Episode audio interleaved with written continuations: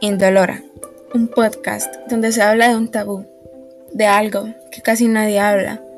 Yo vengo a atreverme a entrar a este mundo de la eutanasia, a hablar de todo lo que nadie habla y de lo que quizás no tengas conocimiento alguno.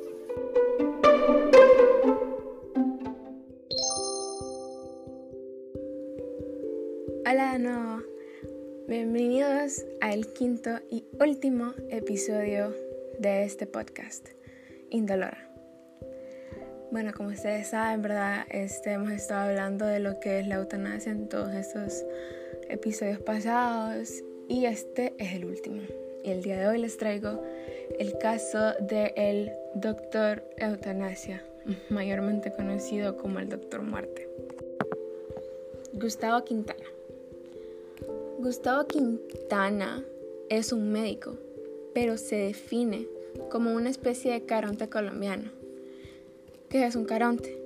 En la mitología griega era un barquero que guiaba a los muertos a cruzar el río a cambio de una sola moneda de plata.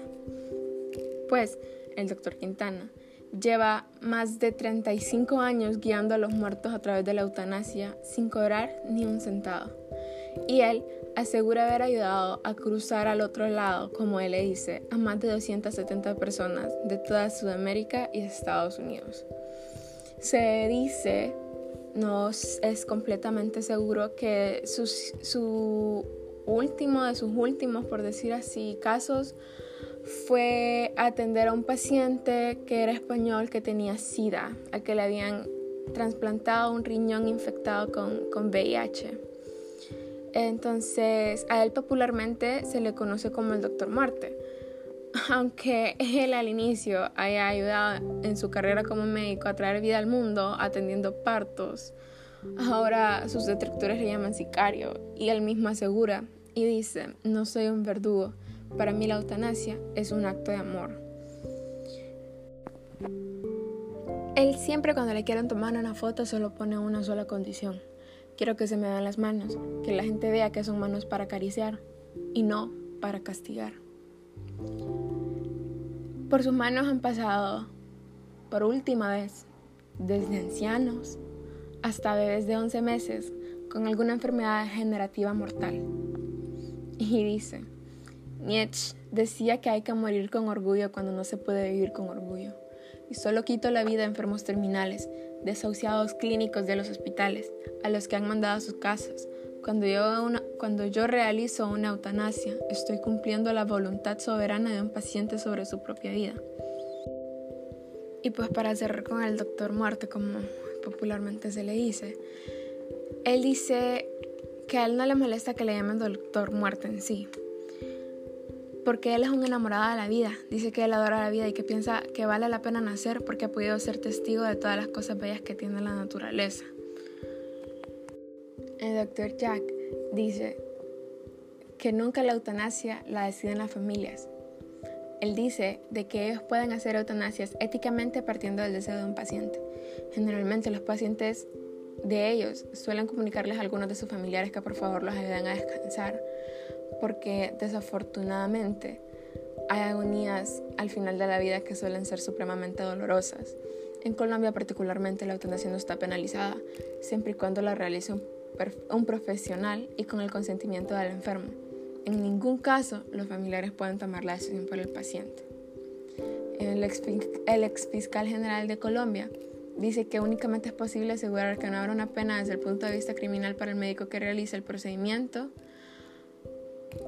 y que el médico es el único que tiene la habilidad, la habilidad profesional para señalar cuáles son los procedimientos terapéuticos para realizarlo. Y como no, la Iglesia Católica en Colombia ha entrado en la discusión y rechaza completamente la práctica de la eutanasia. Ha practicado tantas eutanasias que él dice que siente que él no está haciendo un castigo, dice que más bien está haciendo el favor. Pasando a otro doctor, vamos a hablar sobre el doctor Yves Deloche de Bélgica. Él dice que inyectan un líquido en las venas del paciente y en menos de un minuto se va. Queda dormido, luego muere, sin sufrimiento, sin dolor.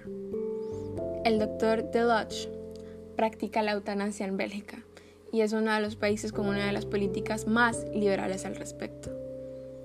Eh, ustedes, como ya les había comentado antes, la eutanasia activa o lo que es la muerte asistida es legal allí y además de ahí en Holanda, en Canadá y en Colombia y en algunos estados de Estados Unidos. Pero en Bélgica se legalizó en 2002 y en promedio se le aplica a seis personas al día.